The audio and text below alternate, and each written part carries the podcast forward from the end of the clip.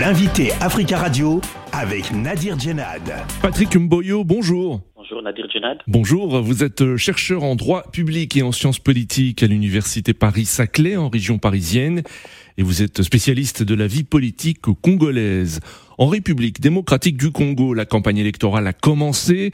Dernière ligne droite avant les élections générales du 20 décembre prochain. Un scrutin multiple puisque les 44 millions d'électeurs auront à choisir leur nouveau président, les députés provinciaux et nationaux, ainsi que les conseillers communaux. Tout d'abord, est-ce que les conditions sont réunies selon vous pour l'organisation du scrutin sur tout le territoire congolais? Le décor est plutôt chaotique pour l'organisation des élections générales prévues le 20 décembre prochain, car à ce jour, aucun électeur congolais ne dispose d'un document ou d'une preuve quelconque lui indiquant le bureau de vote dans lequel il sera appelé à exprimer son suffrage. Aucun Congolais. Les, les cartes électorales ou l'organisation des bureaux de vote qui ont été prévus, qui sont prévus par la loi, ont été euh, publié par la CNI sur son site internet, mais avec mmh. aucune possibilité d'être téléchargé ni d'être photocopié, et n'ont pas été publiés conformément à ce que, contrairement à ce que prévoit la loi, qui dit que un mois avant les élections, les cartes, euh, même voire euh, plusieurs mois avant les élections, la carte électorale doit être disponible afin que les électeurs puissent s'organiser, mais aussi les candidats puissent mmh. répartir leurs témoins par rapport à ces bureaux de vote. Déjà à partir de ce moment, nous avons euh, un élément qui indique que l'organisation n'est pas du tout au point. Hmm. Dans l'est du, pays, nombreux sont ceux qui ne pourront pas voter le 20 décembre prochain à cause de la situation sécuritaire. Le président Félix Tshisekedi a confirmé en interview récemment que le vote n'aura pas lieu dans plusieurs territoires du Nord Kivu. Est-ce une tâche sombre selon vous dans le bilan de Félix Tshisekedi, l'insécurité qui se poursuit à l'est du pays? C'est surtout un aveu d'échec. Souvenez-vous que Félix Tshisekedi, au début de son mandat, avait dit une phrase que tout le monde a retenue.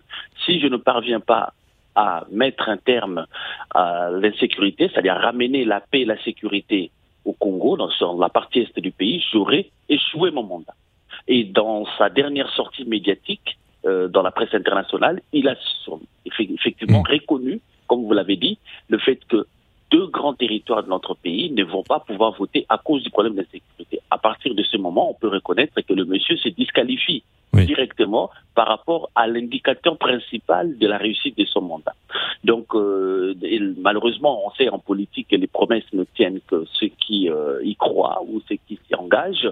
Euh, mais à part au-delà des problèmes sécuritaires, il y a aussi d'autres enjeux plus graves que cela, notamment l'implication maintenant des civils dans les combats, notamment les Ouazaledo, qu'on a présenté il y a deux mois comme étant des terroristes et que la garde prétorienne sous l'autorité de Félix Tshilobo Tshisekedi avait tué au moins une centaine à Goma, sont aujourd'hui à qualifier par lui-même le président de la République comme étant des héros, mais à qui on attribue l'échec des derniers affrontements avec le M23. Donc une situation confuse que lui-même n'est pas capable d'éclairer et qui est à mettre malheureusement euh, sur le compte de son échec euh, pendant ce mandat qui s'achève. Alors nous le disions, la campagne électorale a commencé. Des milliers de personnes ont assisté euh, lundi à Kisangani au premier meeting de campagne de Moïse Katumbi, un des poids lourds de l'opposition et candidat à l'élection présidentielle. Moïse Katumbi qui a reçu du soutien après l'ancien premier ministre Augustin Matata Pogno dimanche. Deux autres opposants, Seth Kikuni et Franck Diongo, ont annoncé lundi leur désistement en faveur de Moïse Katumbi. Est-il aujourd'hui le favori de cette élection? Je ne dirais pas qu'il est le favori. Moïse Katumbi avait besoin d'une euh, donnée politique majeure afin de pouvoir justifier, euh, légitimer sa candidature. Je vais m'expliquer. Nous avons une situation qui est assez particulière, assez inédite dans les cycles par rapport aux précédents cycles électoraux au Congo.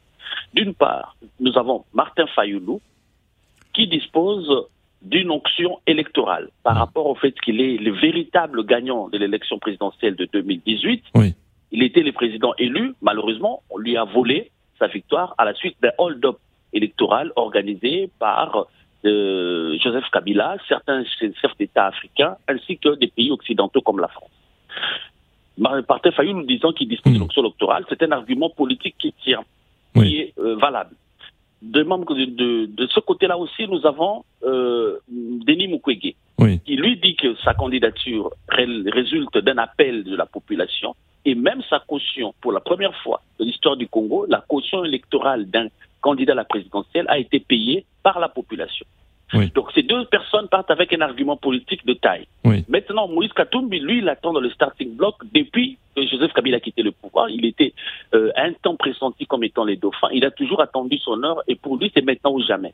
Simplement, il devait avoir un argument politique de taille afin de pouvoir se légitimer comme candidat commun. Hmm. Du coup, il a, il a initié les dialogues de Pretoria avec des, délégués de Denis Mukwege, de Matata Pogno, de Barter Fayoulou et de Denis Sestanga. Malheureusement, ces, ces entretiens ont, accouché d'une souris. Mais il fallait pour lui démontrer, il avait besoin pour lui euh, de montrer qu'il s'est fait rallier euh, quelque chose d'intéressant. Il devient celui, il s'est mis en pole position pour être le candidat commun. Hmm. Voilà pourquoi il a rallié très vite Matata Pogno, ce qui est tout à fait normal parce que ils viennent tous les deux, ils étaient tous les deux des classiques du, du parti de Joseph Kabila. N'oubliez pas, Moïse Katumbi a été allié à Kabila pendant plusieurs années. Et Matata Pogno, en tant qu'ancien Premier ministre, il se retrouve en fait en tant qu'ancien du PPRD. Oui. Peut-être Kikouni et Franck Diongo sont des personnes euh, qui ne pèsent pas tellement sur le plan politique, le plan électoral. C'est tout à fait normal pour eux qu'ils puissent rejoindre un, poids lourd comme Moïse Katumbi. Alors, euh, vous avez cité Martin Fayoulou et le docteur Denis Mukwege. Euh, euh, que vont-ils faire, selon vous? Se rallier aussi, faire alliance ensemble ou continuer à faire cavalier le seul pour cette élection qui ne comporte, rappelons-le, qu'un seul tour?